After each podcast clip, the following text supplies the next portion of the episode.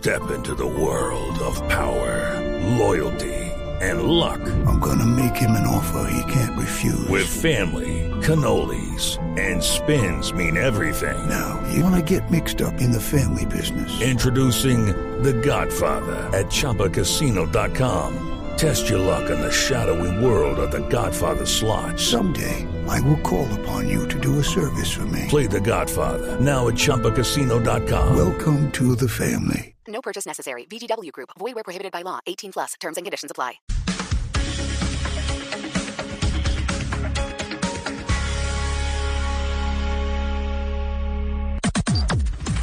Las noticias del mediodía en Mañanas Blue.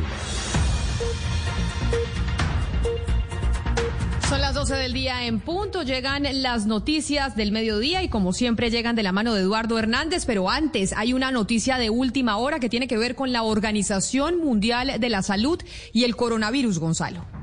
Es así, Camila. La OMS, a través de su director Tedros, el señor Tedros, cuyo apellido es muy difícil de, pronunciar, Tedros Anamón, eh, ha dicho que esperan que podría acabarse esta pandemia en dos años. Lo mínimo para que la pandemia culmine básicamente serían dos años. Eh, señaló que a pesar de que con la globalización el virus puede transmitirse más, también hay más tecnología para combatirlo. Entonces, repito la información muy importante que es lo que ha dicho la OMS, es que la pandemia podría terminarse en dos años porque apenas la experiencia que, que se tiene sobre la misma es de tan solo ocho meses. Dos años, dice la Organización Mundial de la Salud, podría tardar esta pandemia. 12 del día, un minuto. Y ahora sí le doy paso a don Eduardo Hernández con todas las noticias del mediodía. Hola, ¿qué tal Camila? Pues le cuento que hay protesta de pilotos a esta hora en el aeropuerto El Dorado de Bogotá a propósito precisamente de la pandemia. Están pidiendo que ya se reabra ese sector. Damián Landines está con ellos. Damián, buenas tardes. Bueno, sí, señores, los saludo desde el sector de la calle 26. Nos vamos movilizando sentido occidente-oriente. Está bloqueado en estos momentos el carril rápido porque resulta que están marchando los empleados del Aeropuerto Internacional El Dorado. Obviamente ellos también afectados por estos efectos que va dejando la pandemia. Nos acompaña Laura. Laura, cuéntenos un poco eh, la crisis que ustedes también han tenido que vivir porque no los dejan volar, como dice la consigna que están cantando. Sí, claro que sí. Gracias a todos.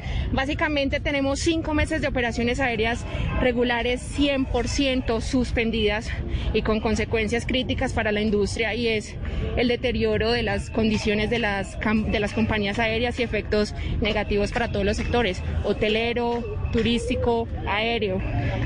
También tenemos 70 mil empleos directos generados por el sector aéreo en el país se han visto afectados entre los que se encuentran mecánicos de aviación, auxiliares de vuelo, pilotos, entre otros. ¿Ustedes cómo han visto desde este sector aéreo eh, los procedimientos para que regresen, para que se apliquen los protocolos de bioseguridad? Bueno, ahora lo que nos comparten es un 12% de operación. No es válido porque son muchos los empleos que están en riesgo con este porcentaje que se está ofreciendo. Regulado por la IATA exigimos por lo menos que tengamos una operación arriba del 30 y se ha comprobado que el medio más seguro en este momento son los aviones y contamos con los sellos de seguridad y de bioseguridad en el aeropuerto. Abramos ya. Bueno, Laura, muchísimas gracias. Escuchamos allí también las exigencias que están haciendo los empleados del Aeropuerto Internacional El Dorado y que se están viendo afectados por las consecuencias que va dejando la pandemia. Gracias, Damián. Y seguimos con otras protestas, porque a esta hora indígenas están bloqueando la vía panamericana entre Popayán y Cali en el marco de una protesta nacional por el asesinato de líderes. Freddy Calvache.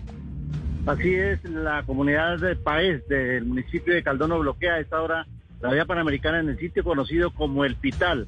Además de protestar por la, el asesinato de algunos líderes indígenas y líderes sociales, también hacen eco en los... Eh, en lo que le ha dejado la pandemia a estas comunidades indígenas, eh, exigen mayor apoyo del gobierno nacional para hacerle frente al COVID-19. Aquí en la ciudad de Popayán también se realizan algunas marchas a esta hora, calles céntricas del sector histórico, para protestar por el asesinato de líderes indígenas y para protestar por las consecuencias que deja el COVID-19 en esta capital. Son las 12 del día y cuatro minutos, Camila. Y el otro dato es que aquí en Bogotá están convocadas también varias movilizaciones universitarias a partir de las 3 de la tarde. Y ahora sí me está dando la sensación de que se están reactivando precisamente esas movilizaciones que eh, vio todo el país a finales del año pasado. La veeduría se sumó a las voces del Consejo de Bogotá que están cuestionando el funcionamiento del hospital alterno que se montó en el recinto de Corferias. Creen que estos recursos se podrían utilizar en otra cosa. Detalles con Julián Ríos. Buenos días, eh, se trata de una evaluación y un estudio que ha hecho la Veeduría Distrital sobre el funcionamiento del Hospital de Corferias. Dice eh, Guillermo Rivera, el veedor distrital, que se deben mejorar las condiciones de comunicación entre las IPS y las EPS para remitir pacientes porque no están llegando aquí a este hospital. Y también a esto se une una petición que han hecho varios concejales para que se desmonte el hospital, para que la inversión que se está haciendo aquí mejor sea dirigida a temas de programación y de adquisición de la vacuna más adelante. Estamos eh, a la espera de la respuesta de la Secretaría de Salud y precisamente de la Subred Centro Oriente, que es la encargada del manejo y administración del Hospital de Corferias. Julián Ríos, Blue Radio. Gracias, Julián. Son las 12 del día, seis minutos. Y ahora vámonos de Bogotá para el departamento del Quindío, porque cerca de mil restaurantes que ya reabrieron sus puertas están vendiendo el 30% de lo que normalmente vendían antes de la pandemia. Pero esta reapertura, de todas maneras, les permitió recuperar los empleos. ¿Qué otros detalles se tienen, Nelson Murillo? Rocío Acosta, directiva de Acodres Quindío, confirmó un balance positivo de la reactivación de restaurantes en el Quindío y la recuperación de empleos. Paulatinamente, pues los restaurantes han ido prestando de nuevo el servicio a la mesa, cumpliendo los protocolos de bioseguridad. En promedio las ventas son un 30%, pues que no son suficientes y, es un desafío muy grande, pero digamos que marca una posibilidad de que se puedan mantener las empresas activas y pues salvaguardar esas empresas y se han recuperado muchos empleos, sobre todo las personas como meseros, ellos han, recuperado el empleo, entonces el balance hasta el día de hoy. Los restaurantes también esperan que con la reactivación del turismo sus ventas mejoren aún más a partir de septiembre. 12 del día, 7 minutos. Fue cerrada la Secretaría de Salud en el Huila por un brote de coronavirus. Se habla de por lo menos 29 contagiados. Silvia Lorena Artunduaga está Neiva. Luego de conocerse que 29 personas entre funcionarios y contratistas de la Secretaría de Salud del Huila han dado positivo para COVID-19, el jefe de la cartera, César Alberto Polanía, suspendió temporalmente la atención presencial en las instalaciones donde funciona esta dependencia del orden departamental. Identificamos un conglomerado en la Secretaría de Salud del departamento. Por eso, siguiendo con todos los lineamientos y las orientaciones dadas, hemos tomado una decisión de restringir la atención al público por los brotes que hemos encontrado. Son medidas que tenemos que implementar en aras de darle un buen control a estos brotes. En el Huila ya son 3.148 los casos confirmados, 89 fallecimientos y de los 79 pacientes que reciben atención en centro hospitalario, 32 se encuentran en la unidad de cuidados intensivos. Gracias, Silvia Lorena. Y ya que estamos hablando de coronavirus a las 12 del día, 8 minutos, vámonos para Panamá. ¿Por qué? Porque científicos en ese país trabajan en un proyecto para identificar el comportamiento del COVID-19 en los pacientes que son asintomáticos. Por eso, desde Ciudad de Panamá está Jocelyn Mosquera de la cadena Aliada TVN. Se trata de un grupo de científicos panameños y extranjeros en biología molecular y celular.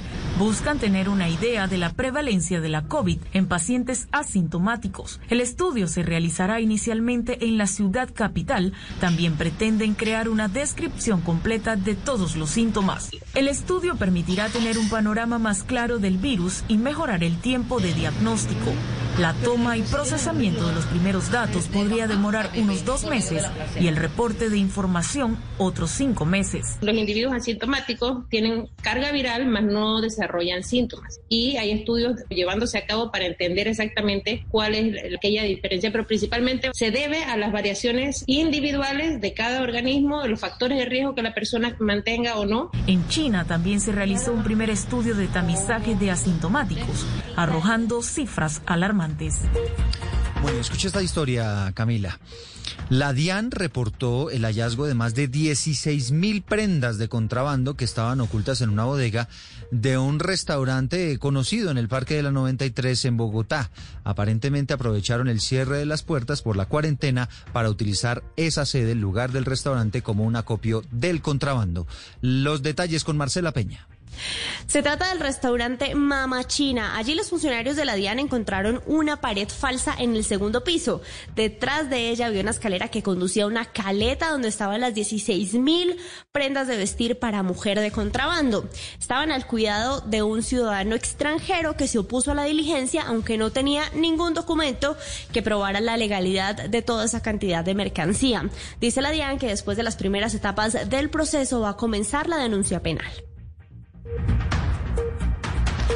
Gracias, Marcela. Y seguimos con más información a esta hora, a las 12 del día, 10 minutos. Estamos con las noticias de lo que pasa en Colombia y el mundo. A partir de hoy queda prohibida en nuestro país la caza deportiva de animales. Y esa información la tiene Juan Esteban Silva. ¿Qué tal? Muy buenas tardes. Pues es que cabe recordar que en febrero del año pasado, con votación de siete contra dos, la Corte Constitucional en sala plena tumbó la norma que permitía la caza deportiva en el país. Esta prohibición tenía que entrar en vigencia poco más de un año a partir de ese día. El debate sobre la caza deportiva se había iniciado porque las normas que reglamentaban la práctica, hablamos aquí del Código Nacional de Recursos Naturales, entre otros, fueron demandadas ante el alto tribunal por la activista y abogada Laura Santa Coloma. Para la demandante en ese momento permitir la caza deportiva pues vulneraba principios como el derecho a un medio ambiente sano y la protección de las riquezas naturales. Esto quiere decir que a partir de hoy no se permite la caza deportiva porque entre otras cosas, dice la Corte, genera sufrimiento innecesario para los animales que no se justifica por la mera recreación. 12 del día, 11 minutos y nos vamos para Medellín, Ana Cristina, porque tenemos noticias sobre un decreto de la alcaldía de Medellín sobre toque de queda nocturno este fin de semana. Así es, Camila. La alcaldía de Medellín decretó toque de queda nocturno este fin de semana en la ciudad, el que será el primero sin cuarentena estricta en el Valle de Aburrá. La prohibición de movilidad es desde las 10 de la noche a las 6 de la mañana para evitar las fiestas.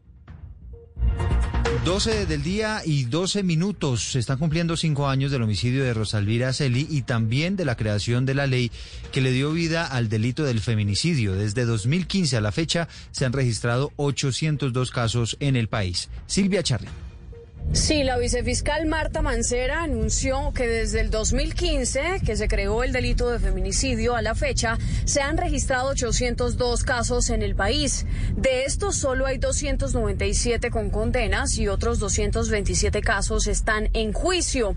Entre el 1 de enero al 30 de julio del 2019 se registraron 136 feminicidios en Colombia, mientras que en ese mismo lapso, en este 2020, van 82 casos lo que representa una disminución este año del 40%. Escuchemos. Lo que representa una disminución del 40%. Sin embargo, preocupa que en los departamentos de Valle del Cauca se ha presentado un incremento en lo que ha corrido del año de tres víctimas. En el Atlántico y en Bolívar, que tienen tres y dos víctimas adicionales del 2019. En cuanto a los avances de esclarecimiento de las investigaciones por hechos ocurridos en el transcurso de este año se ha logrado un avance significativo del 93.9%. Según la Fiscalía de ese esclarecimiento del 93,9%, hay 10 imputaciones, 33 casos más están en juicio y solo hay 7 condenas. Silvia, gracias. Son las 12 del día, 13 minutos y regresamos a Bogotá porque una tutela le ordena a la alcaldesa Claudia López que se generen los protocolos para que regresen los entrenamientos de tenis en la ciudad. José Luis Pertus. Hola, buenas tardes. El juez 28 Penal Municipal de Bogotá le ordenó a la alcaldesa Claudia López que de forma inmediata proceda con la aplicación de la fase 0 y 1 del protocolo de bioseguridad dispuesto para el retorno a las prácticas del deporte del tenis en las canchas de la ciudad. La decisión se adoptó una vez la Asociación de Entrenadores de Tenis de Colombia interpuso una tutela donde argumentó que en Bogotá se estaba vulnerando el derecho a la igualdad y el derecho al trabajo. Pues bien, en efecto, el juez le dio la razón a esta asociación frente a la vulneración del derecho al trabajo y manifestó en su decisión que se considera el amparo del derecho al trabajo en el entendido que se debe garantizar la acción y actividades encaminadas tendientes a garantizar el retorno de la normalidad deportiva en el menor tiempo posible. Eso sí aclaró el juez que no se está ordenando la reapertura de las canchas, sino implementar ya los protocolos para que pronto se abra esta actividad deportiva. La noticia deportiva.